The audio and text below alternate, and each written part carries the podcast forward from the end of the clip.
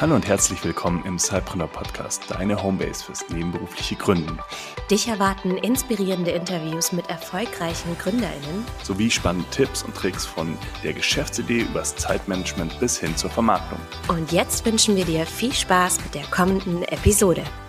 Herzlich willkommen bei einer neuen Episode des Cypreneur Podcast. Wir sind hier äh, live in Stuttgart gerade und ich habe eine spannende Gästin dabei, äh, die Jasmin Schuster. Und was sie genau macht und äh, was, wie sie eigentlich da hingekommen ist, das werden wir gleich klären. Aber bevor wir damit loslegen, erstmal Hallo Jasmin und ich freue mich, dass du heute da bist. Stell dich doch mal kurz unseren Hörern und den Zuschauern hier live vor. Hallo Peter, vielen Dank für die Einladung. Ich freue mich auch hier zu sein. Ja, mein Name ist Jasmin. Ich bin 34 Jahre alt und arbeite in der Automobilbranche und habe vor dreieinhalb Jahren mich selbstständig gemacht nebenher mit einer Co-Founderin zusammen und das Thema Kuchen ohne Zucker und Mehl gegründet oder bin das Thema angegangen. Genau. Du hast es ja gerade schon gesagt, also es ist noch gar nicht so lange her, dass du gegründet hast. Es war Anfang 2022. Und jetzt interessiert uns natürlich genau, äh, was verbirgt sich hinter äh, Pure Cake? Habe ich das richtig ausgesprochen? Pure, ja. Pure Cakes, sorry. Und wie kam es eigentlich zu der Idee?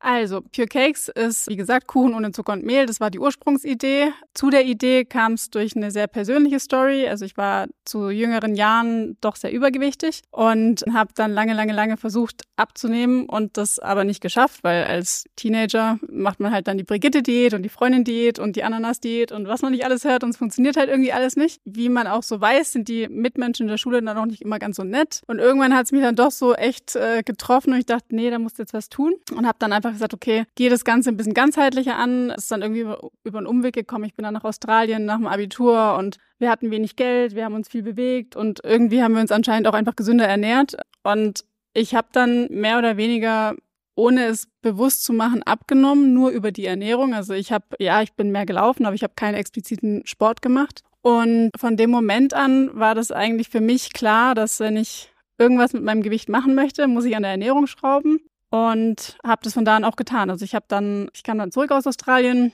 Ich hatte dann 52 Kilo. Kurz zum Vergleich, ich hatte davor 95, 92. Ich habe die nicht auf einen Schritt abgenommen, also ich habe immer in Etappen. Also irgendwas haben die Ananas-Diäten schon gebracht. Aber ich kam dann zurück und hatte 52 Kilo, ein Ticken zu dünn, aber ich fand's toll und hatte dann eigentlich dieses Problem, wie kann ich dieses Gewicht denn jetzt halten? Weil jetzt bin ich wieder in Deutschland, ich habe meinen Süßigkeitenschrank, ich habe meine Mama, die mir kocht und es gibt auch immer genug zu essen daheim. Und hatte dann das Thema, okay, wenn ich unterwegs bin, ich kann mir nicht irgendwie einfach was umbestellen. Also ich meine, heute ist es ja kein Thema. Heute sagst du, ich möchte zu meinem Burger keine Pommes, sondern Salat oder ich nehme den Burger ohne Brot und keiner guckt komisch in der Regel. Damals, vor 15, 20 Jahren, war das nicht der Fall. Und dann habe ich gesagt, gut, was ich nicht finde, das backe ich mir dann halt selber. Habe das dann zumindest für die Süßigkeitenreihe dann eben für mich getan und habe von dem Moment an, also schon über 15 Jahre, glaube ich, backe ich diese Kuchen ohne Zucker und Mehl, verwende statt Zucker Erythrit. Das ist ein Zuckeraustauschstoff, den der Körper nicht verwenden kann oder nicht verwerten kann. Und somit ist es wie so ein Durchlaufposten, der halt süß schmeckt, aber halt wieder rausgeht. Keine Kalorien und Kohlenhydrate hat. Und statt Mehl verwenden wir Gemüse und Mandeln. Genau. So ist die Idee entstanden. Gegründet habe ich, wie du gesagt hast, Anfang 22. Ja, das stimmt. Warum habe ich vorher gesagt vor drei Jahren? Weil wir natürlich schon vorher angefangen haben, mit dem ganzen Konzept die Idee zu spinnen, mit Leuten darüber zu reden. Also für mich hat das schon viel, viel früher angefangen als bei der Gründung. Und eigentlich war der Ausschlag, dass ich dann diese Idee, die ich da hatte, die ich aber nur für mich selber eigentlich immer hatte und auch nur für mich und meine Familie und Freunde gebacken habe, dass ich die dann kommerzialisiere. Diese Idee kam dann zu Corona-Zeiten mit der Ausgangssperre. Ganz simpel. Also ich hatte in der Tat einfach ein bisschen wenig zu tun und habe dann gedacht, ja gut, ähm, wie nutze ich denn die Zeit sinnvoll? Sport war noch nie so ganz mein Ding. Dachte, okay, es funktioniert ja eh immer über die Ernährung. Und dann habe ich gesagt, dann gründe ich jetzt. Das war der Start der Gründung ist ganz witzig, dass du das gerade sagst mit ein bisschen mehr Zeit. Ähm, also das ist auch tatsächlich was, was wir sehr stark in den Zahlen gesehen haben. Damals, ähm, als Corona losging, war zuerst große Panik.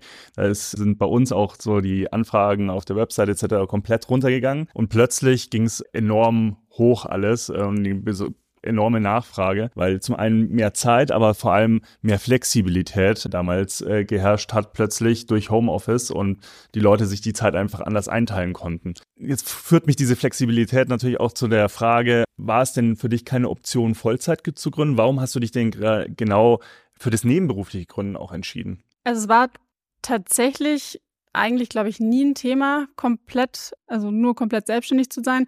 Liegt aber auch an dem, dass ich gar nicht vorhatte zu gründen. Also das, also die Idee gab es halt schon immer. Ich habe da einfach auch 15 Jahre nicht dran gedacht, dass ich da was irgendwie kommerzielles draus machen kann.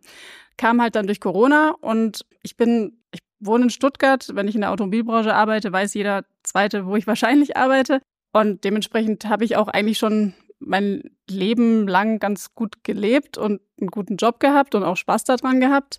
Und dementsprechend habe ich das auch nie irgendwie als Option gesehen, jetzt komplett da rauszugehen, weil ich auch überhaupt keine Gründungserfahrung bei mir selber, in der Familie, bei Freunden habe. Also ich habe tatsächlich auch einen sehr großen Freundeskreis in Stuttgart und auch eben in den Stuttgarter Firmen rum und da sind jetzt nicht alle so begeisterte Gründer. genau. Aber es ist natürlich äh, spannend zu sehen, dass man dann trotzdem auch über das nebenberufliche Gründen einen Zugang zum Gründen generell findet, äh, das ist auch wieder ein Effekt, den wir sehr oft äh, sehen, dass es eben nicht der typische Startup-Gründer oder Gründerin ist, die diesen Weg beschreitet. Und äh, trotzdem ist es total wichtig, weil aus, auch aus nebenberuflichen Gründungen entstehen oftmals sehr große Unternehmen. Also egal, ob man jetzt international irgendwie ein Twitter, ein Groupon oder so ansieht, aber auch äh, national, äh, N24, alles aus Neben nebenberuflichen Gründungen entstanden. Das heißt, diese Markttestphase, die du sozusagen jetzt gerade beschreibst, wo man so ein bisschen sich ausprobiert, wo man die Idee spinnen kann, wo man vielleicht auch die ersten Umsätze dann reinfährt, das funktioniert ja auf jeden Fall schon mal sehr gut nebenberuflich, egal wie man sich dann nachher entscheidet, ob das dann eine langfristige Situation ist oder eben dann nur eine Übergangsphase. Und wenn du jetzt an diese Phase zurückdenkst, wo du gerade gestartet hast, in der Corona-Pandemie, wo ich mir vorstellen kann, dass, äh, dass es vielleicht seine Vorteile hat, aber auch viele Nachteile haben konnte, was waren so, so deine äh, größten Herausforderungen, die du so in dem ja, jetzt sind es ja, du hast gerade gesagt, mehr als ein Jahr, weil die Ideenphase noch da war, aber es gab ja sicherlich einige Herausforderungen. Was würdest du als größte Herausforderung beschreiben in dieser Phase? In der Phase der Gründung? Hm. Oh, ich glaube, den Startpunkt zu machen. Also ich mache es wirklich. Also wirklich irgendwie zu sagen, ich, ich gehe die Idee an. Ich suche mir dann vielleicht auch jemanden, der das mit mir zusammen macht. Also das habe ich ganz schnell gemerkt, dass ich alleine einfach, glaube ich, nicht die Motivation gehabt hätte, das durchzustehen. Also da hat man zu viele Hürden und zu viele Themen und zu viele Probleme. Ich sage immer so, Selbstständige sind eigentlich Problemlöser oder sie versuchen es zumindest. Und da hat man einfach für alleine zu viele, finde ich. Und dann habe ich mir relativ schnell einen Co-Founder gesucht oder eine Co-Founderin. Die Anne ist ursprünglich aus Bremen, wohnt aber in den USA. Das war dann so eine weitere Herausforderung. Also eigentlich hat es ganz gut gepasst mit der Anne, weil wir haben uns ähm, im Auslandssemester kennengelernt äh, zu Studienzeiten in Thailand, hatten dadurch ein sehr, sehr enges und Vertrauensverhältnis, weil wir eben so ein halbes so zusammen gelebt haben, waren aber nicht die allerbesten Freunde. Also das finde ich immer so, ist ein ganz guter Mix gewesen für einen Co-Founder, weil äh, so ganz beste Freunde weiß ich nicht ähm, ob das die beste Variante ist. Und ähm, so ohne Vertrauen ist es halt auch nichts. Genau, also habe ich gesagt, gut, wir machen das zusammen, aber sie sitzt in den USA, ich sitze hier. Somit hatten wir eben das Thema mit Zeitzone, mit äh, ein Stück weit halt auch Themen liegen bei mir, die sie nicht machen kann, weil sie halt einfach vor Ort sind. Also gerade Produktion und Produzenten aussuchen und so Sachen ähm, lagen dann halt einfach öfter bei mir. Und die Sachen, die man halt dann irgendwie digital machen kann, wie die Buchhaltung oder sowas, lag dann bei ihr. Aber das war am Anfang auf jeden Fall sehr viel weniger, was auf jeden Fall eine Herausforderung war.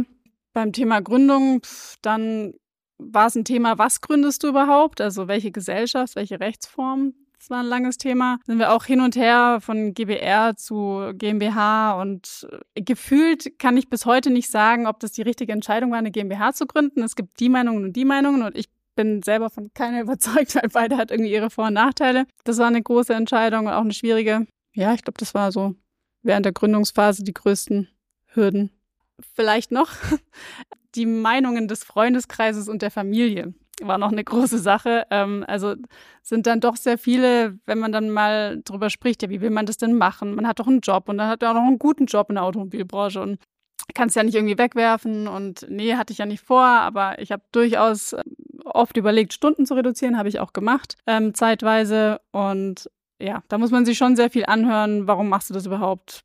Also keine Ahnung, kannst du nicht einfach zufrieden sein mit dem, was du hast? Und es war schon auch ein großes Ding, wo man sich ein bisschen, ja, eine Mauer aufbauen muss und vielleicht auch einfach nicht jedes Feedback annehmen sollte. Und das ist auch nicht äh, zum Beispiel überhaupt gar nicht ungewöhnlich, weil das ist meistens auch gar nicht mal bös gemeint, sondern das nahe Umfeld versucht einen ja auch im Idealfall zu beschützen. Und wenn man dann in seiner Freizeit gefühlt ist ja nicht jeder mit dem Gründergehen oder mit dem, wie man es auch immer ausdrücken möchte, gesegnet und deswegen ist es auch vorstell schwer vorstellbar, warum man in seiner Freizeit dann wieder arbeitet. So und da hilft es ja auch immer recht transparent zu sein und zu sagen, hey, ähm, warum macht man das Ganze? Man muss, glaube ich, viel Erklärungsarbeit auch leisten, in alle Richtungen Freunden zu erklären, Familie zu erklären, warum sie auch auf einen verzichten müssen. Und das kann ich mir gut vorstellen, dass das eben auch ein großes Thema war. Jetzt hast du bei den Herausforderungen ja genannt, äh, dass deine Mitgründerin, die Anne, die sitzt äh, in den USA. Und du hast es ja schon ein bisschen beschrieben aber das, das finde ich also auch nochmal auf jeden Fall sehr spannend. Wie koordiniert ihr euch dann auch mit den unterschiedlichen Zeitzonen? Wie sieht da so ein Workflow aus, damit ihr halt effizient und effektiv zusammenarbeiten könnt? Also da gab es auch verschiedene Stufen. Also wir mussten es auch ein bisschen austesten. Jetzt gerade ist es so, dass wir jeden Tag einen Touchpoint haben, entweder eine halbe Stunde oder eine Stunde. Wir versuchen das natürlich immer in die Abendstunden zu legen für mich und in die Morgenstunden für sie, damit sie das vorm Büro und ich eben nach dem Büro machen kann oder gegen Ende. Das funktioniert relativ gut. Ja, also gerade die Woche sind auch irgendwie schon zweimal, muss ich skippen, schaffe ich nicht oder so, wegen der Arbeit. Ähm, das kommt durchaus auch vor, aber es kommt auf beiden Seiten vor. Deswegen ist es so ein, ja, ein akzeptiertes Absagen und auch ein Verständnis auf beiden Seiten da. Wir haben es zeitweise so gemacht, da hatte ich keinen 40-Stunden-Vertrag, sondern dann bin ich auf 28 Stunden gegangen für ein halbes Jahr. Und da hatten wir es so, dass wir zwei Tage die Woche komplett für Purecakes gearbeitet haben. Mhm. So. Und dann haben wir eben immer einen halben, ja genau, ich glaube, wir haben das damals immer von 14 Uhr bis 19 Uhr oder so ging dann unser Arbeitstag zusammen und davor und danach war halt der Arbeitstag des anderen. Aber es hat, also es hat ein bisschen Eingrufen gebraucht und ich glaube auch je nach Phase des Startups, wo man gerade steht, braucht es ein bisschen eine andere Zusammenarbeit. Es gibt irgendwie Phasen, da brauchst du mehr so dieses Brainstorming, dann gibt es irgendwie Phasen, wo du mehr Abstimmung einfach nur brauchst. Für den Moment jetzt ist es so die tägliche, täglich bis zweitägliche Abstimmung, die wir machen und die auch relativ gut funktioniert. Klar, der ein oder andere ist immer unterwegs. Jetzt gerade zum Beispiel war es auf dem Weg hierher. Dann ist die Verbindung nicht immer so gut und man denkt sich, ja, Welcome to Germany. Ich sitze in der U-Bahn und habe einfach leider kein Netz. Aber das sind weniger Themen, die USA, Deutschland betreffen, sondern das sind halt Themen, die wir hier haben, die wir auch hätten, wenn wir miteinander gesprochen hätten.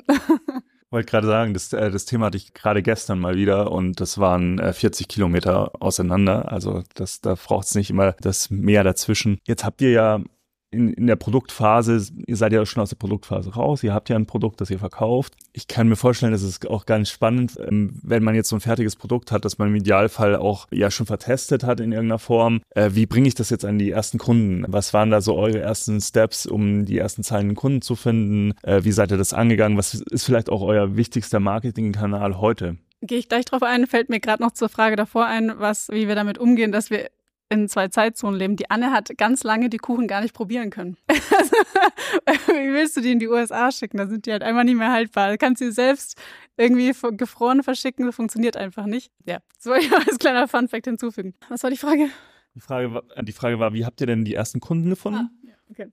Ja, habe ich wieder. Also natürlich waren die ersten Kunden mainly Freunde und Familie. Man freut sich über jede Bestellung, aber es ist halt einfach kein Kunde eigentlich. Wir haben viel über Word of Mouth gemacht, einfach weil wir beide sehr viel über unser Startup gesprochen haben auch. Aber das sind dann auch nicht deine Kunden per se, sondern Leute, die es interessant finden, uns halt austesten. Wir haben viel über Instagram gemacht am Anfang, auch über Facebook, weil unsere Zielgruppe auch ein Ticken älter ist als, als die Instagram-Zielgruppe und haben das sehr Richtung Sportlerprodukt, gesund ernähren, zuckerfrei vermarktet und haben gemerkt, dass das nicht so richtig funktioniert. Das heißt, unser Produkt Pure Cakes, Kuchen ohne Zucker und Mehl war irgendwie nicht das richtige Produkt für den Markt. Wir haben dann durch ganz viele Kundengespräche, also man hat immer, wir hatten zum Beispiel einen Artikel in der, in der Stuttgarter Zeitung, der hat uns sehr viel Aufmerksamkeit gebracht. Da hatten wir also ein paar Kunden, die auch nicht unsere wirklichen Kunden waren, aber die uns Kundenfeedback geben konnten. Und da haben uns ganz viele gesagt, hä, aber warum seid ihr denn nicht glutenfrei? Und warum seid ihr denn nicht laktosefrei?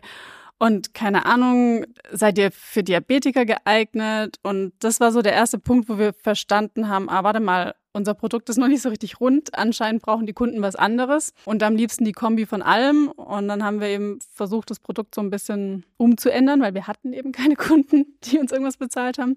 Und haben, sind dann wirklich erst darauf gekommen zu sagen, wir sind Kuchen ohne Zucker und Mehl, glutenfrei, laktosefrei und für Menschen mit Diabetes geeignet. Haben dann verstanden, wir sind eigentlich eher ein Gesundheitsprodukt, so aus Kundensicht. Jetzt, um deine Frage zu beantworten, hat es uns das eigentlich einen Ticken einfacher gemacht, weil wir wussten, wo unsere Zielgruppe sitzt. Also haben wir verschiedene Magazine angeschrieben, das Gluten-Free Magazine, das Diabetes-Journal. Wir haben auch ein paar Menschen im Umfeld. Also Diabetes ist ja heute auch eine Volkskrankheit. Da kennt dann jeder irgendjemanden und der kennt dann doch wieder jemanden. Und hatten das Glück, dass relativ viele Zeitschriften, Zeitungen uns einen Artikel umsonst geschrieben haben. Weil das natürlich auch für die Zielgruppe schön ist ne? und für das Magazin schön ist, dann nochmal ein neues Produkt zu haben. Genau, und dadurch würde ich sagen, hatten wir eigentlich den Basic-Kundenstamm gewonnen. Und dadurch, also darauf baut es jetzt ein Stück weit auf. Also natürlich sind wir weiterhin in solchen Magazinen drin. Natürlich nicht mehr immer umsonst, aber am Anfang haben wir echt keine Werbung geschalten. Also das Ganze am Anfang lief durch kostenfreie Artikel in Zeitungen. Das war unser Haupt, Ding. Wir hatten dann auch mal Flyer gedruckt, wussten dann aber auch nicht so richtig, wo wir die Flyer irgendwie auslegen sollen. Äh, Ärzte wollten es nicht, weil ist ja kein Gesundheitsprodukt. Apotheken dürfen es nicht, ist ja kein Gesundheitsprodukt. Also eben aus Ärztesicht. Und Krankenkassen auch schwieriges Thema. Sind wir mal angegangen. Zum Beispiel bei der Krankenkasse der Großen mit dem grünen Logo. Aber ja, also das war, das ist, das ist bis heute ein Stück weit ein Kampf wo findest du diese Leute? Du hast den Basis, du hast die Basis geschaffen, du weißt, wo, wo du die Leute findest, aber das ist so eine kleine, so ein kleiner Raum im Vergleich zu wie viele Menschen wir mit diesen Volkskrankheiten haben. Und die zu finden ist bis heute immer wieder eine neue Challenge. Also kann man so zusammenfassen, der erste Schritt war sozusagen PR-Arbeit, also äh, die Nennung genutzt, um auf, auf, euch aufmerksam zu machen. Und jetzt habe ich das richtig verstanden, jetzt geht ihr auch in dieses Special Interest äh, Medien rein und geht auch bezahlt mal rein, um da zielgerichtet die Leute anzusprechen. Okay. Was wir auch gemacht haben, was vielleicht ganz interessant ist, wir haben natürlich im Zeitalter von Social Media mit Influencern zusammengearbeitet und haben versucht, da irgendwie auch was bei rauszubekommen, das hat tatsächlich für unsere Verhältnisse sehr schlecht geklappt. Also keine Ahnung warum. Ich, wir sind da immer noch auch ein bisschen am, am Überlegen, woran hat es gelegen. Wir probieren es auch immer wieder, aber das hat einfach nicht so richtig funktioniert. Ich weiß es nicht warum. Also es, es muss nicht immer alles über Instagram laufen, wollte ich damit nur sagen. Genau, also man muss halt wissen, wo so die Zielgruppe li liegt, steht, sitzt und äh, dann äh, da Vollgas geben. Und das ist aber tatsächlich die größte Herausforderung, natürlich rauszufinden, äh, wo man die, wo man die Kunden auch adressieren kann. Wenn du jetzt so ein bisschen in die Zukunft schaust, was sind denn die, die nächsten äh, Ziele, die du oder die ihr mit, mit der Gründung habt? Also, nachdem wir jetzt äh, uns bei Höhle der Löwen beworben hatten und eine Absage bekommen haben, weil zu viele Food-Startups gerade am Start sind und mit der Bitte, uns nächstes Jahr wieder zu bewerben, haben wir uns jetzt erstmal, haben wir das Thema Finanzierung erstmal so ein bisschen pausiert. Also das war so das eines der Sachen, die wir als nächstes angehen wollten und auch nach wie vor angehen werden, aber eher so gegen Ende des Jahres. Wir haben eine Backmischung gerade, die wir hoffentlich bald launchen. Es ist eine Tassenkuchenbackmischung, die alle Benefits hat, die die Kuchen haben und zusätzlich noch vegan ist. Und ich muss nur Wasser reinlernen in die Backmischung. Also kein Milch, Ei, bla, blub. Das ist einer der nächsten Schritte. Das Produkt ist auch entstanden oder die Idee dafür, weil wir einfach gemerkt haben, dass wir mit dem aktuellen Produkt vor allem zu Sommermonaten echt ein Thema haben. Also wir verschicken gefrorene Kuchen. Das ist also letztes Jahr, ich weiß gar nicht, wann diese zwei ultra heißen äh, Monate waren, Juni, Juli, haben wir zwei Monate nicht verschickt. Also das ist einfach nicht optimal. Also noch nicht 100 Prozent das Businessmodell. Äh, noch nicht 100% ausgereift. Deswegen haben wir gesagt, dann machen wir die Backmischung. Damit können wir dann versenden, wann auch immer, hat kein Haltbarkeitsdatum und so weiter. Und ansonsten ist ein nächster Schritt auf jeden Fall in den Einzelhandel zu gehen. Das war eigentlich die Idee, mit Hülle der Löwen zu machen, aber ist ja nicht so, dass man das nicht auch so machen könnte. Zumindest mal vertesten könnte. Wir haben auch ein paar Gespräche schon mit Edeka-Stores geführt, werden das, denke ich, sobald die Backmischung da ist, dann für beide Produkte machen. Wir hatten ja eingangs so ein bisschen die Vereinbarkeit ähm, zwischen Hauptberuf und Gründung. Jetzt vielleicht nochmal positiv gedreht. Äh, gibt es denn aus deiner Sicht auch ähm, Synergien zwischen deinem Angestelltenjob und der Gründung? Also es gab zeitweise extreme Synergien. Also ich habe ähm, damals äh, auch eine Ausgründung einer Tochtergesellschaft aus der Automobilfirma raus betreut. Dementsprechend war das natürlich sehr hilfreich, dass ich schon mal selber gegründet habe. Also da wusste ich, was brauchen wir für Dokumente, was braucht es, damit es eine GmbH werden darf, was damit es eine GmbH und KKG wird und so weiter. Das heißt, da konnte ich super viel Synergien nutzen.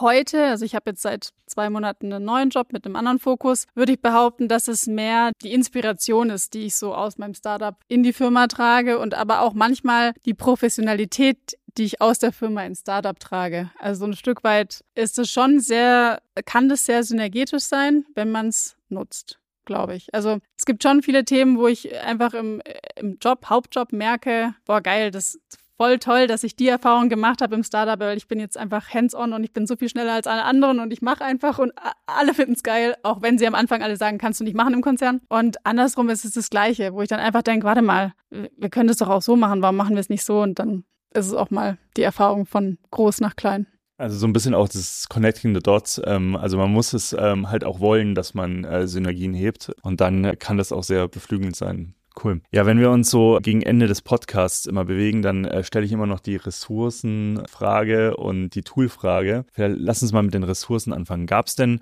irgendwelche Ressourcen, egal ob jetzt ein Buch, ein Podcast, ein Mentor, die dich irgendwie positiv beeinflusst haben in der Phase, erstmal vielleicht initial zu gründen, aber auch danach begleitet haben, dass du diesen Weg gegangen bist und äh, dich geprägt haben? Also wir hatten ganz zu Beginn so einen Mentor, den Yannick. Den haben wir auch irgendwie durch Zufall kennengelernt über eine andere Gründerin, die in irgendeinem anderen Programm mit ihm verbandelt war. Und wir haben ihn dann einfach gefragt, ob er vielleicht eine Stunde im Monat für uns hätte, in der uns irgendwie helfen könnte mit ein paar Sachen. Der, der war auch schon vielfach Startup-Gründer, war schon Investor, also er war schon auf allen Seiten. Und haben dann ein bisschen professioneller aufgesetzt. Ich glaube, Mitte, Ende letzten Jahres Gründermotor-Programm teilgenommen. Sagt dir vielleicht was? Das war so ein drei, vier Monate Programm, wo man mit verschiedenen, ja, auch Startup-Beteiligten einfach in einem Programm zusammensitzt, sich gegenseitig challenged und auch irgendwie von, teilweise von, wie nennt man es? Corporates, von Corporates, die eingeladen wurden, also aus, aus tatsächlich größeren Firmen, die dann irgendwie da auch ihre Meinung zugeben, die dann auch Fragen stellen, wo du dich so ein bisschen vorbereiten kannst, auch auf Pitchen. Ziel des Ganzen war, Investor-ready zu sein. Das war auf jeden Fall sehr hilfreich. Die eine ist ja schon mehr, die andere weniger, weil als Startup kennt man das, man ist in manchen Themen voll tief drin und kann es und in manchen Themen denkt man so, ups, habe noch gar nichts gemacht, kenne ich gar nichts, kann ich voll viel lernen. Also es war ein großer Part. Literaturmäßig muss ich sagen, wir haben wenig an Büchern gelesen für das Thema. Wir haben eher einfach gemacht und mit, mit anderen Leuten gesprochen, die das auch schon gemacht haben, weil das ist auch einfach so die Hacks, die kriegt man halt dann, zumindest im Startup-Leben habe ich das Gefühl, nicht aus Büchern, außer man geht halt voll in spezifische Themen rein wie Markenbildung oder sowas. Aber das ist nicht das, was ich am Anfang brauche. So, am Anfang muss ich halt erstmal klarkommen. Ich glaube, der Austausch, ich war auf einigen Pitches und auf einigen, gerade so Startup-Events wie heute, der Austausch mit anderen hat sehr geholfen und ist auch immer sehr inspirierend. Das sind manchmal so kleine Dinge, wie zum Beispiel, das ist also andersrum gedacht, wir waren beim Gründermotor und da war ein anderes ähm, Team, das auch gegründet hat und die, die haben uns dann erzählt von ihrer Markenanmeldung, die sie vorhaben. Und Markenanmelden ist schon auch jetzt, ist nicht super, super teuer, aber ist jetzt auch nicht 50 Euro. Und dann haben sie mir erzählt, wie sie da 3000 Euro zahlen müssen. Und dann meinte ich so, hey, wisst ihr eigentlich von diesen Markengutscheinen, die es ja von der EU gibt? Nein, natürlich nicht. Und das sind halt so kleine Dinge, die, also da, da, spart man dann 75 Prozent. Das ist als Startup schon ganz geil. Und das sind, das sind die wichtigen Dinge, die man wissen muss. Und das sind die Dinge, die du erfährst, wenn du mit anderen Leuten redest, die es gemacht haben, die du nicht aus Büchern lernst. So, ja, ich glaube, das waren so meine. Und wenn du jetzt so seinen typischen Alltag ansiehst, als Gründerin, gibt es ein Tool, auf das du überhaupt gar nicht mehr verzichten könntest. Also das kann auch Papier und ein Stift sein, aber es könnte natürlich auch ein digitales Tool sein. Auf was würdest du nicht verzichten wollen? Also ich kann in der Tat auf die digitalen Medien nicht verzichten, weil sonst kann ich nicht mit der Anne kommunizieren. Also ich kann, es ist egal, ob Zoom, WhatsApp, Teams, whatever ist, aber ich brauche eins von all denen. Und ich kann tatsächlich auch nicht auf Stift und Papier verzichten. Also ich merke einfach, wie ich mir oft digitale Notizen mache und es einfach nicht so gut ist wie, wie die auf dem Papier, weil die vergesse ich dann nicht. Was auch ein wichtiges Tool ist, ist Shopify, also unser Shop-Backend. Also ohne das hätten wir keinen Job. Das, auf das würde ich auch sehr ungern verzichten wollen. Und wahrscheinlich auch auf die sozialen Medien, auch wenn die mir echt, ich würde gern drauf verzichten, aber Leider muss man als Startup irgendwie aktiv sein. Die letzte Frage von meiner Seite aus, weil ihr habt dann natürlich auch noch die äh, Gelegenheit, Fragen zu stellen. Und das ist eine ganz simple. Wo findet man denn mehr zu dir, wenn man sich mit dir nochmal connecten möchte im Nachgang, aber auch natürlich zu Pure Cakes? Also Pure Cakes auf der Website www.purecakes.de, um ein bisschen Werbung zu machen. Also pure Kuchen. Und falls ihr Interesse habt zu bestellen, dann wartet ihr am besten die Woche noch ab, weil wir die Preise reduzieren. Zu mir findet man auf LinkedIn Jasmin Schuster oder auch wahrscheinlich unter Pure Cakes. Wahrscheinlich findet man auch meinen anderen Arbeitgeber. Mit Bild kann man es, glaube ich, zuordnen. Ansonsten hat man im Impressum auch Kontaktdaten, über die man mich dann per Telefon oder E-Mail erreichen kann. Dann schon mal herzlichen Dank von meiner Seite aus. Und jetzt natürlich die Frage an euch. Gibt es äh, von eurer Seite aus Fragen an Jasmin?